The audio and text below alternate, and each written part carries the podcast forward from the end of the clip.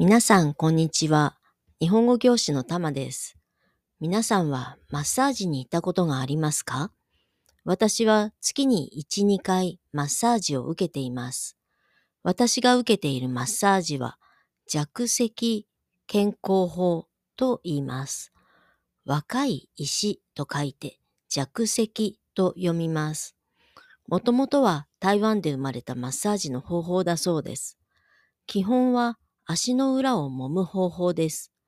足の裏にはたくさんのツボがあります。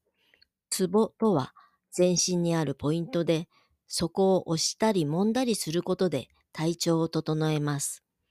弱石健康法では足の裏のツボを押したり揉んだりします。足の裏のマッサージというと、すごく痛いイメージがあるのではないでしょうか。よく足裏マッサージで悲鳴を上げている人の動画がありますよね。弱石健康法はちょうど気持ちいい程度の痛さです。悲鳴を上げるほど痛くありません。だから安心して受けることができます。マッサージを受けた後は足が軽く感じます。例えば横断歩道で信号がもうすぐ赤に変わりそうな時、軽く走り出すことができます。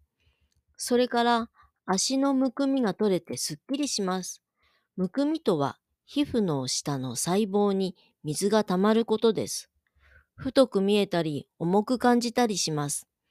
マッサージの後は足も少し細くなります。月に数回マッサージに行くのは私のリフレッシュ方法です。皆さんはどんなマッサージを受けたことがありますか？